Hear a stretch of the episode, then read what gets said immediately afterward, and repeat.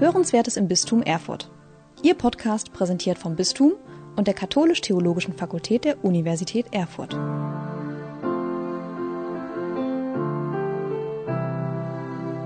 Vielen, vielen Dank für die freundliche Einführung, lieber Herr Wagner, lieber Herr Kollege Kranemann, alle weiteren Anwesenden. Ich bin, freue mich sehr, dass ich heute Abend äh, hier sein darf, ähm, äh, im Rahmen des Katholischen Forums und der Theologischen Fakultät zu Ihnen sprechen zu dürfen. Ich komme immer wahnsinnig gerne nach Erfurt. Ich finde, dass in Erfurt das Christentum sehr präsent ist in der Architektur und auch in den Menschen. Vielleicht liegt das an der Diaspora-Situation, ja, aber ich kenne so viele, die hier aktiv sind und die sich als Christinnen und Christen auch jenseits der äh, konfessionellen Zugehörigkeit ähm, verstehen und einsetzen für ihre Stadt und für die Gemeinschaft, äh, der sie sich zugehörig fühlen. Ähm, ich freue mich auch sehr, dass der Katholikentag nächstes Jahr in Erfurt ist und äh, hoffe, dass wir uns dann auch wieder alle sehen werden. Mein Thema, was man mir freundlicherweise zugedacht hat, ist die Zeitenwende mit Blick auf Vertrauen. Und ich möchte damit beginnen, Ihnen ein kurzes Spotlight zu geben, was Sie auch schon von, den Vor von der Vorrednerin, dem Vorredner gehört haben, äh, da, wie es um das Vertrauen mit Blick auf die Demokratie bestellt ist. Regelmäßig fragen die großen Forschungsinstitute ab, wie in der Bürgerschaft die Demokratie bewertet wird ob die Bürgerinnen und Bürger der Politik bzw. den politischen Institutionen vertrauen, die Probleme in einer gerechten Weise zu lösen, aber auch generell, ob sie mit ihrem Leben zufrieden sind, also wie sie das gesellschaftliche Klima bewerten und auch, ob man einander vertrauen kann. Und da ist ganz interessant, dass das soziale Vertrauen, was die Bürgerinnen und Bürger so einander schenken, wechselseitig, ganz hoch ist eigentlich. Rund 60 Prozent stimmen der Aussage zu, dass man den meisten Menschen doch vertrauen kann. Dies setzt sich aber nicht fort in ein mehrheitliches Vertrauen in die politischen Institutionen der Demokratie, obwohl da ja auch Menschen arbeiten, direkt gewählte oder auch vermittelt demokratisch legitimierte. Denn die Hälfte der Bürgerinnen und Bürger sind mit der Demokratie nicht zufrieden und knapp zwei Drittel haben wenig bis gar kein Vertrauen in Bundestag und Bundesregierung. Allein das Bundesverfassungsgericht, das genießt das mehrheitliche Vertrauen der Bürgerschaft. Diese Zahlen haben sich im letzten Jahrzehnt nicht dramatisch verschlechtert, aber auch nicht wirklich verbessert. Ein Wert allerdings, der hat sich in den vergangenen Jahren signifikant verschlechtert und der betrifft das Zukunftsvertrauen. 2022 blickten vier Fünftel der Befragten mit Pessimismus in die Zukunft. Und sie nehmen an, dass es künftigen Generationen schlechter gehen werde. 2019 waren das auch schon knapp zwei Drittel und das hat sich jetzt also noch einmal verdüstert. Die Erklärung liegt auf der Hand. Es ist ja einiges passiert in den letzten drei Jahren, was allen Anlass zur Sorge gegeben hat und was die Diagnose einer Zeitenwende nicht nur mit Blick auf den russischen Angriffskrieg rechtfertigt. Aber wie hängt das jetzt genau mit Vertrauen zusammen? Klima, Krieg und Pandemie. Können solche Krisen unser Vertrauen erschüttern und in welcher Weise? Und was bedeutet überhaupt Vertrauen? In allgemeiner Hinsicht und dann eben im politischen Kontext der Demokratie. Vertrauen so hat Hannah Arendt am Ende dieses legendären TV-Gesprächs mit Günter Gauss in den 60er Jahren gesagt, ist im Grunde die Bedingung dafür, dass wir einen Faden schlagen können im Netz der Beziehungen zwischen Menschen. Das ist für Arendt ein Wagnis, das nur möglich ist einzugehen, Zitat, in einem schwer genau zu fassenden, aber grundsätzlichen Vertrauen auf das Menschliche, aller Menschen. Zitat Ende. Dieses Vertrauen trägt das Weltverhältnis des Menschen, also nicht nur in konkreten sozialen Beziehungen, sondern auch Institutionen gegenüber, auch den Institutionen des Staates, auch des demokratischen Staates. Vertrauen ermöglicht uns ein gesellschaftliches Leben in Frieden und Freiheit. Aber ein solches Weltverhältnis zu bewahren, zu stabilisieren, dass es eben erlaubt, dem anderen als Individuum und auch den vielen verdichtet in Institutionen vertrauensvoll gegenüberzutreten, das basiert auf Voraussetzungen und das hängt auch von Kontexten ab. Ist es jetzt in Zeiten externer Schocks und Krisen besonders schwierig, vertrauensvoll anderen zu begegnen, auf Institutionen zu vertrauen und schließlich auch zuversichtlich in die Zukunft zu schauen? In jedem Fall ist zur Stabilisierung von Vertrauen besondere Anstrengung nötig und auch Reflexion. Und zu dieser Reflexion will ich jetzt versuchen, einen Beitrag zu leisten. Dazu müssen wir im ersten Schritt überhaupt erst einmal wissen, was wir meinen, wenn wir von Vertrauen sprechen, beziehungsweise was wir sinnvollerweise meinen können. Vertrauen möchte ich in diesem Punkt entfalten als die spezifische Qualität in einer Beziehung zwischen jemand, der vertraut, und demjenigen, dem vertraut wird. Vor diesem begrifflichen Hintergrund können wir dann womöglich schon etwas besser verstehen, warum die externen Schocks und Krisen, also das, was wir gerade als Zeitenwende diskutieren, Vertrauen erschüttern und gerade das Zukunftsvertrauen und Vertrauen in demokratische Politik, Zukunft zu gestalten, so fragil ist. Das werde ich dann in einem nächsten Schritt zeigen. Was kann man denn, was könnte man in der Demokratie tun, Vertrauen in diesen ungewissen Zeiten aufzubauen und zu stabilisieren? Das soll dann in einem weiteren Schritt geklärt werden. Denn Vertrauen fällt nicht wie Manna vom Himmel, man kann es aber doch erarbeiten.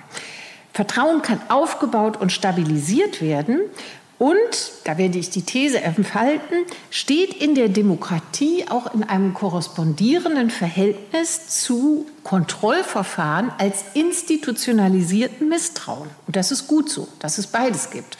Institutionalisiertes Misstrauen und Vertrauen. Insofern ist Vertrauen zwar eine teure, fragile Ressource, aber, das ist die gute Nachricht, Vertrauen gehört nicht zu den endlichen, sondern zu den regenerativen Ressourcen. Und schließlich will ich in einem letzten Schritt diskutieren, ob und inwiefern wir als Christinnen und Christen eine besondere Verantwortung in der demokratischen Praxis haben. Wir haben ja Grund zur Gelassenheit, trotz allen Misslichkeiten des Weltenlaufs. Können Christinnen und Christen diese Gelassenheit weitergeben an Menschen, die den Glaubensgrund nicht in sich tragen? Oder gibt es etwas anderes, wie sich Christinnen und Christen spezifisch einbringen können, um Vertrauen zu stärken? Jetzt also als erstes zum Begriff des Vertrauens, Herr Wagner war so freundlich, Sie nicht damit zu schocken, was eigentlich meine Denomination ist in der Politikwissenschaft. Das ist politische Theorie. Und jetzt wird es also etwas politiktheoretisch. Vertrauen bezeichnet eine Haltung oder auch Einstellung, die eine relationale Dimension impliziert, nämlich eine bestimmte Qualität eines Verhältnisses zwischen Menschen. Diese Beziehung wird aus der Perspektive der Person in den Blick genommen, die vertraut. Eine Person vertraut einer anderen Person oder auch einem Kollektiv von Personen. Obwohl die vertrauende Person das Handeln derjenigen Person, der vertraut wird, nicht kontrollieren kann. Vertrauen bedeutet zu akzeptieren, dass wir von dem Wohlwollen anderer abhängen, uns nicht zu enttäuschen bzw. uns nicht zu verletzen. Wir wissen um diese Abhängigkeit, um die Möglichkeit des Vertrauensbruchs. Wir wissen also um die eigene Verletzlichkeit, die eigene Verwundbarkeit, die wir erfahren könnten. Wir rechnen aber nicht damit, dass dieser Vertrauensbruch eintritt. Denn wir gehen davon aus, dass wenn wir Vertrauen schenken, der andere dieses Geschenk erwidert, dass also diese riskante Kooperationsbereitschaft durch die Kooperationsbereitschaft anderer quasi belohnt wird. In der sozialphilosophischen Arbeit am Begriff ist derzeit sehr umstritten, wie bedeutsam in Vertrauensbeziehungen auch Konflikte sind. Erodiert Vertrauen in dem Maße, wie es statt der erwarteten Kooperation zu Konflikten kommt? Sind Vertrauen und Konflikt mithin gegensätzlich? Das ist die traditionelle Sichtweise auf Vertrauen. Aktuell wird das herausgefordert in der Theorie, indem versucht wird zu zeigen, dass das gar nicht so ist, dass da, wo Konflikte existieren, Vertrauen notwendig schwach ausgebildet ist oder gar nicht vorhanden ist, sondern vielmehr, dass gerade in modernen Gesellschaften nicht alle, aber doch sehr viele Vertrauensverhältnisse in Konflikten gewissermaßen geformt sind. Und darauf komme ich dann gleich noch zurück, wenn ich Vertrauen in der Politik, besonders in der Demokratie analysiere. Vertrauen kann man also auch als Bereitschaft zu einem Wagnis verstehen. Es liegt dabei zwischen einer ganz auf Kalkulation beruhenden Risikoeinschätzung, was wir vornehmen, wenn wir an der Börse spekulieren sollten, ja, und einem ganz vom Verstand losgelösten Gefühl. Es ist so eine Mitteposition zwischen Berechnung und Gefühl. Vertrauen bilde ich aus einem Mixtum von Erfahrungswissen und daraus begründeter Hoffnung auf eine Erfüllung von Erwartungen, aber eben auch dem hintergründigen Wissen um die Möglichkeit, dass Vertrauen enttäuscht werden, ja, verraten werden könnte. Zu dieser zweistelligen Relation zwischen Vertrauendem und demjenigen, dem vertraut wird, muss nun als weiterer Faktor das Gut, das anvertraut wird, genauer qualifiziert werden. Gut ist natürlich nicht nur ökonomisch gemeint, sondern in einem weiteren Sinne. Wir vertrauen ja als Patientin einem Arzt unsere Gesundheit an. In einer Sparkasse oder Bank legen wir unsere Ersparnisse an. Und wenn wir jemand einen Privatkredit geben, vertrauen wir darauf, dass er ihn uns zu den vereinbarten Konditionen zurückzahlen wird. Am besten ohne Zinsen, die wir nicht vereinbart haben. Vor allem vertrauen wir als Eltern unsere Kinder Erziehungseinrichtungen und der Obhut weiterer Institutionen an. Ich komme gleich auf die Kirche. Wir haben in allen diesen Beziehungen jeweils die durch Erfahrung begründete Erwartung, dass die Ärztin sich auskennt und mir keine falsche Diagnose gibt sich gegebenenfalls mir empfiehlt, äh, mich abzusichern durch eine zweite Meinung. Ähm, gerade in Situationen epistemischer Ungewissheit, also Wissensungewissheiten, stärkt das das Vertrauensverhältnis sogar. Wir haben auch die Erwartung, dass die Spareinlagen bei der Bank gesichert sind, gegebenenfalls durch eine Erklärung der Bundeskanzlerin, dass bis zu einem bestimmten Betrag auch der Staat für die Sicherheit der Spareinlagen birgt, dies noch unterstützt wird. Und wir vertrauen darauf, dass der Privatkredit, den wir ohne Zinsen vereinbart haben als Christen, zurückbezahlt wird. Vor allem vertrauen wir darauf, dass unsere Kinder gut behandelt werden. Je wichtiger mir das Vertrauensgut ist, das ich in die Obhut eines anderen gebe, desto mehr muss ich sozusagen an Vertrauen investieren.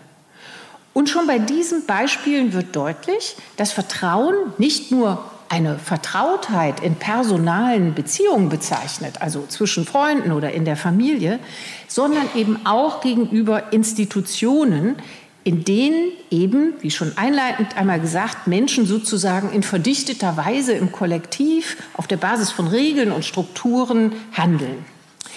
Niklas Luhmann fasst diese Unterscheidung als personales Vertrauen einerseits und Systemvertrauen andererseits. Andere sprechen in der Fachliteratur von horizontal geschenktem Vertrauen versus vertikal erbrachtem Vertrauen. Woher kommt es, dass Menschen Vertrauen ausbilden können? Offensichtlich erleichtert Vertrauen als Koordinationsmechanismus den Aufbau auch sehr komplexer sozialer Beziehungen, was ja gerade für moderne Gesellschaften mit ihrem sehr hohen Grad an Arbeitsteilung und äh, professionellen, also nicht personalisierten Beziehungen äh, sehr notwendig ist. Hat das jetzt die Natur für die Menschen so eingerichtet? Also kommen wir mit Vertrauen, mit, mit Urvertrauen auf die Welt? Darüber streiten die Gelehrten. Und es ist hier auch hier in dieser Frage eine so klassische Konfliktlinie zwischen Naturalisten und Kulturalisten zu beobachten. Die Naturalisten, verkürzt, äh, sagen, wir kommen mit Urvertrauen auf die Welt. Die Natur hat das so als Anlage eingerichtet und in der frühkindlichen Entwicklung wird dann durch die Reize bei der Kommunikation, den Hautkontakt, die Reaktion auf Schreien und so weiter, wird ein Hormon ausgeschüttet, Oxytocin, und das ähm, stabilisiert, erhöht dann das Vertrauen. Das wurde unlängst so in Nature, in, einem neuen, ähm, in einer neuen Forschung nochmal dargelegt. Auch die Ausbildung von Selbstvertrauen wird in der Psychologie als eine wichtige Voraussetzung angesehen, um mit Enttäuschung so umgehen zu können, dass ich nicht fortan der Welt und anderen mit allergrößtem Misstrauen begegne. Die Kulturalisten sagen jetzt, ja, das mag so sein mit der Anlage und der Psyche als einer natural gegebenen Konstitution, aber entscheidend ist doch, was die Umgebung dann daraus macht. Da spielt eben schon in der Sozialisation die Kultur eine ganz entscheidende Rolle und erst recht dann die weiteren Erfahrungen, die Menschen im Umgang mit anderen machen und wie sie diese verarbeiten, wie sie diese auswerten. Bei dieser Auswertung und Einschätzung kommen dann diverse Praxen, Praktiken zur Geltung. Dass wir zum Beispiel Menschen mit ähnlichen Werthaltungen eher vertrauen oder auch Institutionen gegenüber leichter Vertrauen fassen, in die wir eingebunden sind. Und vor diesem Hintergrund kann man sehr klar den abgrundtiefen Vertrauensmissbrauch der katholischen Kirche ermessen. Die Vertrauen schenkenden, die gläubigen Eltern haben ihre Kinder als Messdienerinnen und Messdiener der Institution Kirche anvertraut. Einer Institution, der sie vertrauen, weil diese doch für ihr Seelenheil sich zuständig erklärt und von der die Eltern dachten, dass sie dieselbe Werthaltung praktiziert. Aber diese Institution hat es dann Tätern erlaubt, in der, die Rolle des Priesters als Tarnung zu nehmen, um den Kindern sexualisierte Gewalt anzutun. Ja, hat die Tat womöglich mit der Gelegenheitsstruktur, die in der kirchlichen Hierarchie liegt, in dem überhöhten Priesterbild, diesem ganzen Klerikalismus, in dem es angeblich keine Machtausübung, sondern nur Dienst gibt, ja, erst hervorgebracht. Die Gelegenheitsstruktur für Taten sexualisierter Gewalt ist das, was in der berühmten MHG-Studie, die die Bischofskonferenz ja in Auftrag gegeben hat, als systemische Ursachen bezeichnet werden. Und solange diese nicht abgestellt werden, muss man sich über die Fortsetzung des Missbrauchs und die, über die immer neuen Gutachten, in denen dieses dargelegt wird, nicht wundert. Und dann kommt noch der zweite Missbrauch, gerade des institutionellen Vertrauens hinzu, nämlich wenn nicht den Opfern die Solidarität gilt, sondern den Tätern als Mitbrüdern im Nebel und die Bischöfe und die leitenden Verantwortlichen die Täter, Taten dann auch noch vertuscht haben und auch die Gemeinden allzu oft hinweggesehen haben. Das ist mit dem Begriff der Enttäuschung des Vertrauens eigentlich schon nicht mehr zu fassen. Dieser Vertrauensbruch ist Verrat und Betrug. Mit dem letzten wirklich, wie ich meine, sehr dramatischen Beispiel, was uns ja auch als mich jedenfalls als Katholikin sehr umtreibt, ähm, haben wir aber doch noch mal die vier wesentlichen Faktoren auch benannt, die eine ganz grundlegende Definition von Vertrauen bilden. Und das habe ich da unten nochmal aufgeführt. Die vertrauende Person A vertraut B, einer Person oder eine Institution, sozusagen als Vertrauensnehmerin, ein Gut C ja, an und dies im Rahmen eines bestimmten Kontextes D, der von sozialen Normen und Erwartungen geprägt ist. Diese vier Elemente, die kann man dann gleich auch noch mal mit Blick auf die Demokratie genauer entfalten. Aber das soll jetzt vor dem Hintergrund der Diagnose der Zeitenwende geschehen, um danach eben auch aufzeigen zu können, warum Vertrauen in demokratische Politik in diesen Krisen eine so fragile Ressource ist. Olaf Scholz hat bekanntlich in seiner Rede im Bundestag wenige Tage nach dem Beginn des Angriffskriegs Russlands auf die Ukraine von einer Zeitenwende gesprochen. Die Welt sei seit dem 24.02. nicht mehr dieselbe und es gehe im Kern um die Frage, ob Macht das Recht brechen dürfe. Ich möchte vorschlagen, unter Zeitenwende nicht nur den Ukraine-Krieg zu fassen, sondern ich sehe die Notwendigkeit einer grundlegend geänderten Politik und auch einer geänderten Haltung gegenüber Politik angesichts der Klimakrise auch mit der Transformation in ein postfossiles Zeitalter gegeben. So viel Krise wie heute war nie. Diese Aussage stimmt aber subjektiv natürlich in allen Zeiten. Vielleicht gibt es aber doch Kriterien, die es heute als besonders gerechtfertigt erscheinen lassen, von einer tiefgreifenden Krisenerfahrung zu sprechen. Der Wirtschaftshistoriker Adam Toozy spricht in diesem Zusammenhang von einer Polykrise. Eine Polykrise ist durch zeitlich sich überlagernde Krisen gekennzeichnet, deren Probleme sich nicht bloß addieren, sondern in der die Herausforderungen größer sind als die Summe der Einzelprobleme. Und zwar aufgrund kumulativer Effekte und auch Kipppunkte. Dieses Phänomen ist vor allem in der naturwissenschaftlichen Forschung zur ökologischen Krise bekannt worden. Die ökologische Krise ist gewissermaßen das Beispiel für eine Polykrise. Nehmen Sie das Artensterben, das aufgrund der Verringerung der Lebensräume für, äh, Tieren, für Tiere ähm, ähm, sich ereignet und der ähm, Einträge auch chemischer Substanzen, also von Pestiziden bis Plastik und viel mehr.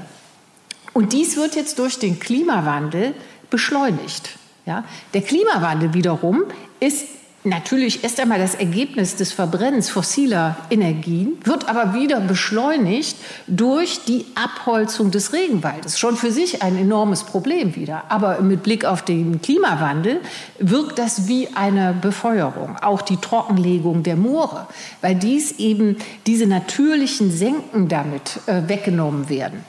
Ähm, und wenn dann die, ähm, das kennen Sie auch alles als Schlagzeile aus den Zeitungen, wenn dann die Permafrostböden auftauen, dann werden womöglich Kipppunkte erreicht, die dann zu katastrophalen Ereignissen führen können. Man kann dieses Phänomen der Polykrise aber auch in politisch-gesellschaftlichen Krisen erkennen. Und das will ich jetzt an den dramatischen Verirrungen der deutschen Außenpolitik in den letzten zwei Jahrzehnten gegenüber Russland einmal vorführen. Die gezielt durch deutsche Politiker herbeigeführte Abhängigkeit vom russischen Gas hat ja nicht nur dazu geführt, dass die Solarindustrie nach China abgewandert ist und diese Schlüsseltechnologie der Zukunft nun in einem autoritären Regime mit einem Weltherrschaftsanspruch gut verankert ist, hat auch nicht nur dazu geführt, dass deutschen Häuslebauern und Eigentümern von Gewerbeimmobilien nicht schon viel früher der energetisch ja längst mögliche Einbau von Wärmepumpen und Photovoltaik vorgeschrieben worden ist, hat auch eben, ist auch dafür verantwortlich, diese billigen Gasimporte, dass die Industrie nicht, sich nicht gezwungen sah, mehr in die Entwicklung von grünem Wasserstoff als Ersatz für fossile Energie zu investieren hat also dazu geführt, die längst notwendige ökologische Transformation aufzuhalten. Über all das hinaus, was schon bitter genug ist, wurde aber mit dem deutschen Gasgeld auch eine kleptokratische Elite finanziert, die immer mehr Geld benötigte, um ihre eigenen Luxusbedürfnisse zu finanzieren Yachten auf den Mittelmeeren fahren zu lassen, Immobilien in den europäischen Hauptstädten aufzukaufen, sich selbst in Russland Atombunker zu bauen und so weiter. Zudem wurde das Geld aus den Gaseinnahmen aber auch benötigt, um die klientelistische Struktur im Inneren als Machtbasis aufrechterhalten zu können. Diese fossile Diktatur, die sowohl eine Bedrohung für die ehemaligen Sowjetrepubliken ist, die heute souveräne Staaten sind, als auch für eine auf Recht gegründete internationale Ordnung ist vor allem von deutschen Bundesregierungen unterstützt worden. Von daher markiert die Rede des Kanzlers in der Tat eine Zeitenwende in der deutschen Politik. Politisch geht es nun darum, wie auch der Kanzler als neue Leitlinie ausgegeben hat, Resilienz aufzubauen. Das heißt, die Fähigkeit zu entwickeln, mit Krisen produktiv umzugehen und sich widerstandsfähig zu zeigen militärisch, technisch, in Bezug auf die Infrastruktur und auch gesellschaftlich. Das wird das neue Normal sein, dass wir immer wieder auf akute Krisen, auch in Gestalt katastrophaler Ereignisse, reagieren können und zugleich gleichzeitig schon Vorsorge im großen Stil betreiben. Sowohl mit Blick auf die eine große Herausforderung, nämlich den Angriff der Autokratien auf eine auf Recht basierende Ordnung und auch die andere Herausforderung, die ökologische Transformation, die die Art und Weise unseres Produzierens und Konsumierens grundlegend verändert. Beides geht mit erheblichen Anstrengungen und auch Zumutungen einher. Dieser Aufbau von Resilienz nach Jahrzehnten einer von Sorglosigkeit geprägten Vernachlässigung von öffentlichen Infrastrukturen, bei der in verteidigungspolitischer und geopolitischer Hinsicht sozusagen einfach eine Friedensdividende verzehrt wurde und man sich ähm, darauf ausgeruht hat, das trifft nun auf eine, wie einleitend schon gesagt, in ihrem Weltvertrauen tief erschütterte Bevölkerung. Der Krieg in der Ukraine hat die Sorgen vor einem Weltkrieg, womöglich mit atomarer Eskalation befeuert. Und das Jahr 2022 ist von vielen in Deutschland als ein sehr, sehr schlimmes Jahr eingestuft worden. Die Pandemie hat die existenzielle Verwundbarkeit einer modernen Gesellschaft vorgeführt, die ja in der ersten Phase erstmal nur mit sehr, sehr alten Mitteln, nämlich denen der Kontaktbeschränkung, auf dieses neue Virus reagieren konnte und sich dabei zugleich Angriffen auf Hightech-Niveau ausgesetzt sah, nämlich den Desinformationskampagnen, ja, äh, die die äh, Gesellschaften destabilisieren wollten. Das geht eben mit dieser digitalen Revolution auch einher und wird zu unserem neuen Normal gehören. In der Pandemie haben vor allem die Kinder und Jugendlichen gelitten. Also jene Generation, die auch ohne Corona von einem sehr verletzlichen, fragilen Weltverhältnis geprägt ist, da sie eben mit diesen Szenarien von sich verschlechternden Lebensbedingungen in einer heißer werdenden Welt aufwachsen. Die apokalyptische Rhetorik der letzten Generation und ihre Aktionen sind ja ein Ausdruck dieser Verzweiflung. Das Vertrauen in die Problemlösungsfähigkeit der Politik ist bei diesen Aktivisten erschüttert. Dabei bleibt uns am Ende gar nichts anderes übrig, als politisch zu handeln, und zwar konstruktiv zu handeln, das heißt auf die Lösung von Problemen gerichtet. Um in der Demokratie politisch handeln zu können, braucht es Vertrauen. Wie hängen Vertrauen, Politik und Demokratie zusammen? Politik verstehe ich als die Fähigkeit einer Gesellschaft, auf sich selbst regulierend einzuwirken. So wie wir Geld als ein Medium zum Tausch von Gütern und Dienstleistungen nutzen, so ist Politik ein Medium, mit dem wir unsere Probleme regeln können, indem wir unser Verhalten durch allgemeinverbindliche Regeln steuern. Mit Politik können wir unsere gesellschaftlich vereinbarten Ziele erreichen und auf festgestellte Probleme antworten. Sich dies klar zu machen, das stellt übrigens bereits eine vertrauensbildende Maßnahme dar. Es verdeutlicht ja, Probleme sind kein Schicksalsschlag. Wir können unsere Welt gestalten. Wir haben die technischen, die kulturellen und die institutionellen Mittel in der Hand. In der politischen Sphäre sind dies die Institutionen der konstitutionellen Demokratie, auf deren Basis wir dann Politik in freiheitlicher Weise gestalten können.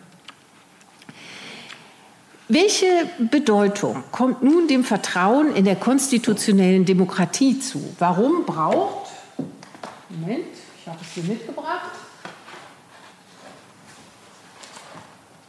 warum müssen wir Vertrauen für die Demokratie voraussetzen? Eine Schrift von EKD und Deutscher Bischofskonferenz, an der ich mitwirken durfte. Und warum müssen wir Vertrauen stärken? Tatsächlich ist in der konstitutionellen Demokratie ein spannungsreiches Zusammenspiel von Vertrauen und Misstrauen institutionalisiert. Die These lautet, dass die Kontrollinstitutionen, die das Misstrauen rechtlich fassen, zu den Ermöglichungsbedingungen von Vertrauen gehören. Und das lässt sich mit zwei Klassikern der politischen Theorie erhellen von, aus der frühen Neuzeit. Der eine heißt Thomas Hobbes und hat vor dem Hintergrund der konfessionellen Bürgerkriege in der frühen Neuzeit, in der Mitte des 17. Jahrhunderts in seinem Buch Leviathan dargelegt, warum in einem Naturzustand, darunter versteht er eine Ordnung, in der es keinen Staat gibt, keine Gesetze gibt, warum in einer solchen Ordnung wechselseitiges Misstrauen und quasi ein Krieg aller gegen aller herrscht aus Gründen der Konkurrenz um lebensnotwendige Güter und diese Güter sind knapp. Die Geburt des Staates und die Allgewalt der Regierung, die wird hier sozusagen aus dem Misstrauen gegenüber dem anderen hergeleitet. Dagegen setzt der liberale Theoretiker John Locke wenige Jahrzehnte später in seinem Buch Abhandlung über die Regierung nicht nur auf Misstrauen, sondern ganz wesentlich auch auf Vertrauen Die Regierung ist auch bei Locke nötig. Ein Staat und Regeln brauchen wir. Aber einer unbeschränkten Herrschaftsgewalt, wie sie Hobbes konzipiert hat, der muss man misstrauen. Denn ohne Kontrolle neigen die Herrschenden zum Missbrauch der, wie es Locke prägt, anvertrauten Herrschaftsmacht. Etwas, was wir in der katholischen Kirche gerade bitter lernen. So liegt zwischen Regierung und Regierten grundsätzlich bei Locke ein Trustverhältnis vor. Die Regierten anvertrauen der Regierung die Regelung der öffentlichen Angelegenheiten und wenn die Regierung dies nicht in ihrem Sinne umsetzt, dann kann ihr das Vertrauen von den Regierenden wieder entzogen werden. Bei Locke war das nun noch nicht explizit auf die regelmäßige Möglichkeit der Wahl und Abwahl bezogen, aber der Mechanismus, auf den kommt es mir an, der ist hier schon deutlich. In der repräsentativen Demokratie schenken die Repräsentierten den gewählten Repräsentanten Vertrauen gewissermaßen auf Abruf. Zugleich vertrauen sie darauf, dass im Zusammenspiel der Institutionen als Checks and Balances eine wechselseitige Kontrolle wirksam wird damit diese Möglichkeit der Vertrauensbeziehung stabil bestehen bleibt und die Regierungsinstitutionen nicht willkürlich agieren. Wenn es jetzt aber nun häufig heißt, wir brauchen mehr Vertrauen ja, in die politischen Institutionen, in die Politikerinnen und Politiker, dann ist ein solcher Appell nicht falsch, aber er bleibt banal, wenn ihm nichts folgt. Es ist müßig, auffordernd zu sagen, vertraue, man kann sich, wie ich ja eingangs äh, gezeigt habe, nicht äh, auf der Basis ausschließlich eines Gefühls entscheiden zu vertrauen. Vertrauen ist keine pure Willensfrage. Man braucht auch Gründe, gute Gründe. Und deswegen ist es so wichtig, in der politischen Bildungsarbeit immer wieder zu erklären, warum die konstitutionelle Demokratie Vertrauen als Zustimmung verdient. Weil sie eben eine legitime, das heißt anerkennungswürdige politische Ordnung ist. Weil in ihr Freiheit und die gerechte Regelung der öffentlichen Angelegenheiten am überzeugendsten organisiert sind. Das ist normativ so und man kann es eben auch empirisch zeigen. Und das ist eine Aufgabe für mein Fach, die Politikwissenschaft und für die gemeinsam mit der politischen Bildung, dies in immer neuen Anläufen auf der Höhe der Probleme der Zeit zu erklären. Also, dass wir rekonstruieren und nicht, wie es heute häufig der Fall ist, destruieren. Ja? Heißt nicht, dass es nicht auch zu kritisieren gilt, aber man muss doch schon unterscheiden können zwischen dem noch nicht eingelösten Anspruch universeller Menschenrechte einerseits und Rassismus andererseits. Normativ begründen können und immer wieder mit Blick auf aktuelle Herausforderungen diese empirischen Shortcomings, die es natürlich gibt, analysieren können, ist das eine. Das andere ist dann ein Bewusstsein dafür zu schaffen, dass auch die besten Institutionen nicht von alleine funktionieren, sondern es in den Institutionen des Gemeinsinns bedarf derer, die in ihnen handeln. Das gilt für beide Seiten. Das gilt für Repräsentanten wie für Repräsentierte, für Politiker wie Bürger. Ob jetzt den gewählten Amtsinhaberinnen dabei eine Vorbildfunktion zukommt oder ob das nicht in so eine Art republikanischen Paternalismus münden könnte, das ist umstritten. Aber ich würde schon sagen, einige Mindestanforderungen als Tugendpflichten, die müssen wir formulieren. Die Gewählten sollen nicht persönlich korrupt agieren. Weswegen das Verhalten des ehemaligen Bundeskanzlers Schröder einen besonders ausgeprägten Bruch des Vertrauens darstellt. Denn natürlich laufen diese Ethos-Verpflichtungen, die mit einem so herausragenden Amt wie dem des Regierungschefs einhergehen, laufen ja zeitlich doch auch noch nach dem Ende der Amtszeit weiter. Zudem sollten die Regierenden die Fähigkeit der Selbstkritik besitzen und im Bewusstsein der Fehlbarkeit handeln. Etwas, was ja gerade unser lange von großer Sympathie getragene Vizekanzler Habeck mit Blick auf die Personalentscheidung in seinem Haus äh, versucht zu lernen. Und sie sollten ihre Entscheidung im Resonanzraum öffentlicher Deliberation gewinnen und auch rechtfertigen können. Hier kann der Bundeskanzler vermutlich vom Vizekanzler immer noch viel lernen. Ja? Überhaupt die Haltung, dass es in einer Republik notwendig ist, über Zumutungen auch zu sprechen und dafür zu werben und nicht einfach nur zu sagen, Respekt. Um das jetzt auch an der dritten Partei unserer derzeitigen Regierung zu exemplifizieren, Dafür scheint sich nämlich die FDP überhaupt nicht zuständig zu fühlen. Sie gefällt sich so als so eine Lobbyvertretung des Weitersos, die so den, den Lebensstil Status quo wie so eine Art Wesensgehaltskern eines Grundrechts verteidigt, wo es sich tatsächlich doch nur um ein quasi fossiles Privileg handelt, so weiterleben zu können wie bisher, so schnell Auto fahren zu wollen, wie man möchte und sich äh, um die äh, Kosten für Zukunft und andere nicht kümmern zu wollen. Die Zeitenwende verlangt also gerade, diese Zumutungen auszusprechen, dafür zu werben und auch ein Vertrauen in die Fähigkeit der Bürgerschaft, das Ausmaß der Veränderung zu verstehen und eben politisch dafür zu argumentieren, die erforderlichen Konsequenzen zu ziehen, anstelle wegen einer Sorge aus Überforderung der Bürgerschaft alles immer weiter in die Zukunft zu verschieben. Auch den Repräsentierten, also der Bürgerschaft, kommt eine Ethosverpflichtung zu. Zuvörderst gilt es wohl, mit diesem neoliberalen Missverständnis aufzuräumen, wonach die Wählerinnen und Wähler im Grunde genommen Kunden sind, für die der Staat nur ein Dienstleister ist, den sie als Steuerzahler dafür bezahlen, bestimmte Infrastrukturen zur Verfügung zu stellen. Das ist ein Missverständnis. Die Repräsentierten müssen vielmehr eine Haltung als Bürgerinnen und Bürger einnehmen, sodass sie einander vertrauen können, für die Demokratie auch einzustehen. In diesen Zeiten der Bedrängnis der Demokratie, sowohl durch ihre Feinde von außen wie von innen, ist meines Erachtens quasi eine verantwortungsethische, um mal diesen militärischen Begriff zu nehmen, Offensive gefragt. Für die Wehrhaftigkeit einer Demokratie nach innen wie nach außen bedarf es sich ihrer Pflichten bewusster Bürgerinnen und Bürger. Denn die Funktionstüchtigkeit von Militär, Verfassungsschutz und der Schutz der Infrastrukturen kostet weit mehr als nur Geld. Es kostet Aufmerksamkeit, es kostet gedankliche Anstrengungen in breiten gesellschaftlichen Diskussionen, es kostet Zeit, auch Dienstzeit, eigene Lebenszeit. Am Ende womöglich sogar die Bereitschaft, des Opfers des eigenen Lebens.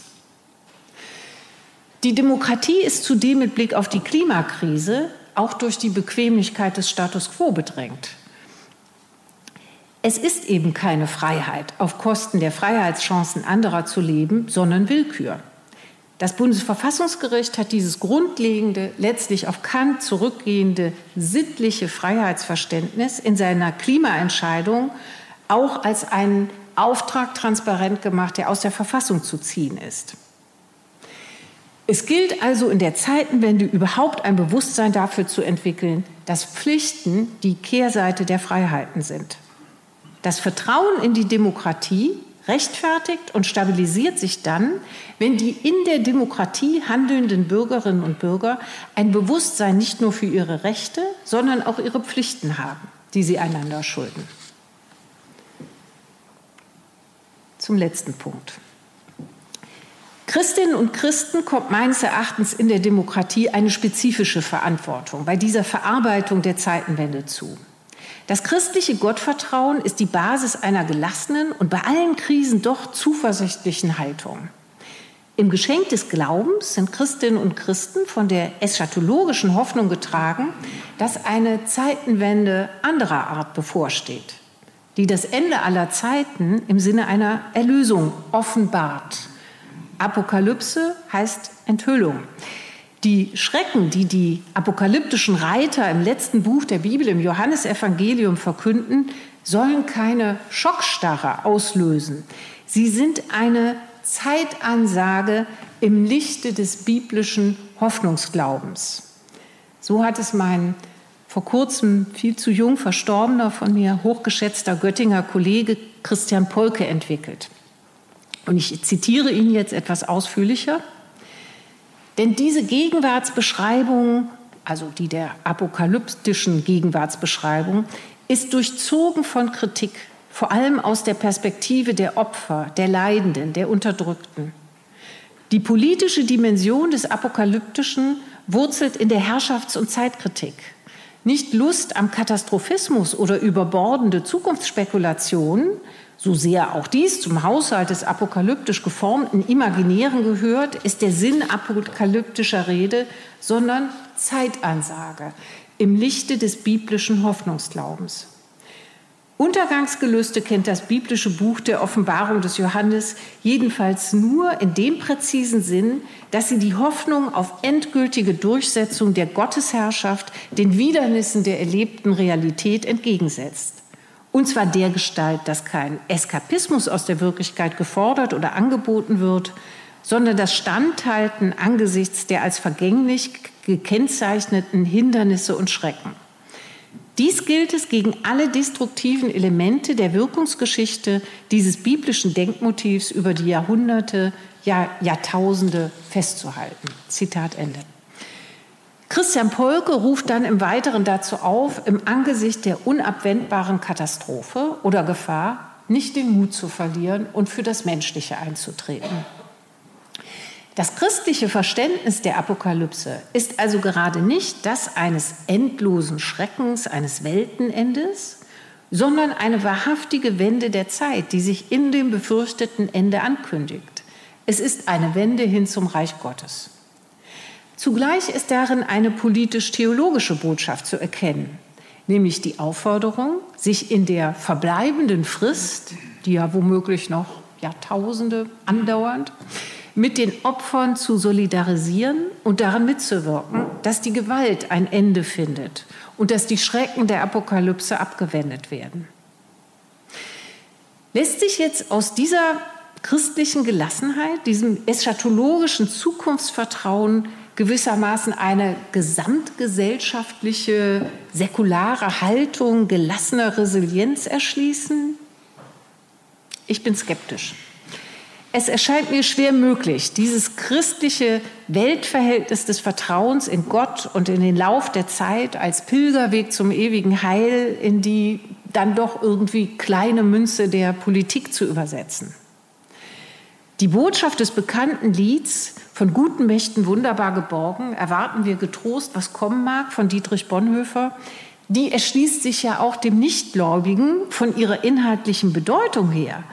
Aber den geistigen Gehalt glauben sie ja gerade nicht, weil sie die Glaubensprämissen nicht teilen. Jedenfalls sollte von dieser christlichen Glaubensgewissheit, dass Gott bei uns ist, am Abend und am Morgen und ganz gewiss an jedem neuen Tag, sollte nie im Ton der Überheblichkeit gesprochen werden.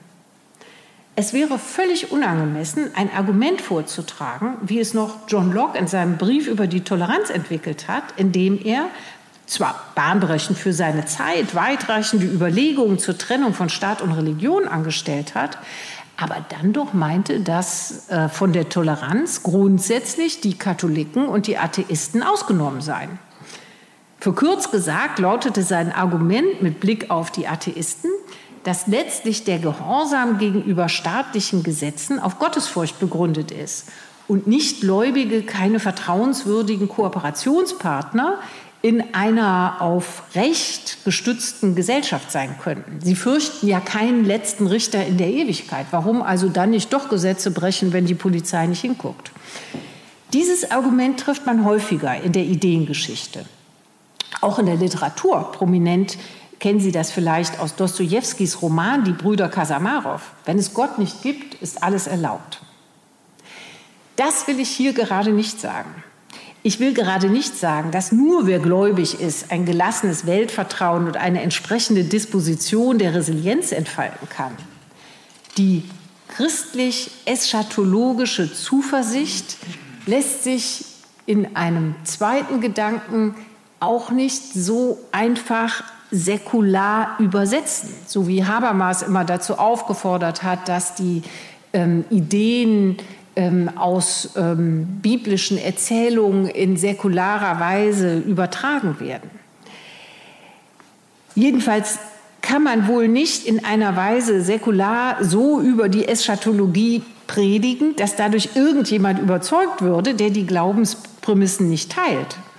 Und da Zwang in Religionsfragen weder wünschenswert noch überhaupt möglich ist, kann der diskursive Beitrag zu einer demokratischen Vertrauenskultur, der aus einer christlich motivierten Perspektive einzubringen wäre, wohl nicht darin liegen. Ich glaube, die Überlegung ist viel schlichter. Christinnen und Christen haben eine besondere Verantwortung, sich selbst in Politik einzumischen, weil sie es aus einer Gelassenheit mit Blick auf den Lauf der Geschichte heraus einfach gut tun können. Ein weiterer, noch entscheidenderer Punkt kommt hinzu. Eine in normativ anspruchsvoller Weise gelingende Vertrauensbeziehung in einer politischen Gemeinschaft ist davon gekennzeichnet, dass zwischen den Vertrauenden und denjenigen, denen vertraut wird, eine Beziehung quasi der Anerkennung als Gleiche herrscht. Der Verfassungsentwurf des Runden Tisches der in der Volkskammer ja dann nicht mehr verabschiedet worden ist, aber der doch ähm, im Auftrag des äh, zentralen runden Tisches, ähm, äh, wo ja die revolutionären Akteure gemeinsam mit den ähm, alten Kräften vereinbart haben, wie man friedlich den Übergang gestaltet. Also dieser Verfassungsentwurf hatte in seinem ersten Artikel im ersten Satz die wunderbare Formulierung gefunden, jeder schuldet jedem die Anerkennung als Gleiche. Jede Person in dieser Anerkennungsgemeinschaft, die ist schon als solche gerechtfertigt, ohne dass sie erst ihren Wert durch bestimmte Leistungen für das Gemeinwesen unter Beweis stellen müsste. Vertrauen in der Demokratie verbindet sich daher nicht mit Leistung, nicht mit individueller Ehre, sondern mit personaler Würde. Und dieses Bild vom Menschen, das können wir aus den biblischen Erzählungen bergen. Als frei, gleich und mit unverfügbarer Würde ausgestattet. Das entspricht genau dieser normativen Qualität, die für Vertrauensbeziehungen in der Demokratie leitend sein sollte. Christinnen und Christen können in der Demokratie diese Sicht auf den anderen als ebenbürtig anhand der biblischen Erzählungen immer wieder neu vermitteln und vorleben. Und das, glaube ich, ist der christliche Beitrag zu der Aufforderung, vertrau mir in der Zeitenwende. Vielen Dank. Sie hörten Hörenswertes im Bistum Erfurt. Ihr Podcast präsentiert vom Bistum und der Katholisch-Theologischen Fakultät der Universität Erfurt.